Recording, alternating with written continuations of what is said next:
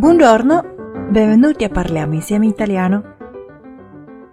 欢迎收听意大利语开口说，我是周婉娜。请大家关注我的公众微信号 “Cafe Italiano”，让我们一起分享更多更好玩的意大利语知识。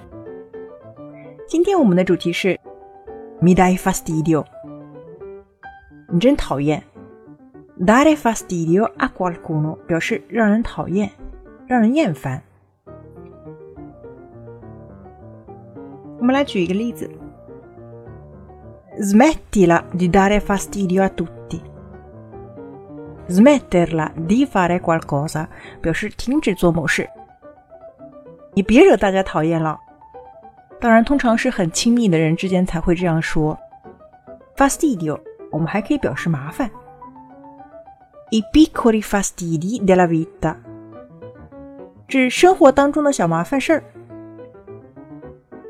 è un bel fastidio。这个 bello 是形容程度，而不是美好了。这个事儿可挺麻烦的。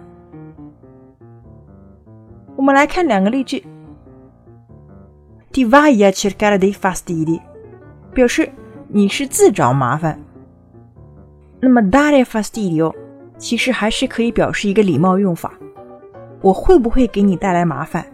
你会嫌麻烦吗？有的时候也不完全表示对别人的厌恶。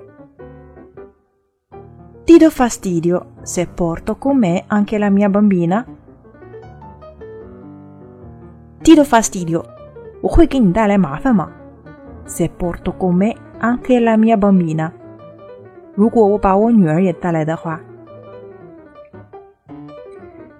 有的时候我们在做某事之前呢，询问别人的意见，也可以说 Ti do fastidio。Va bene，今天的节目呢就到这里为止了。Ci vediamo la prossima volta e parliamo insieme italiano。别忘记给我打赏哦。Ciao。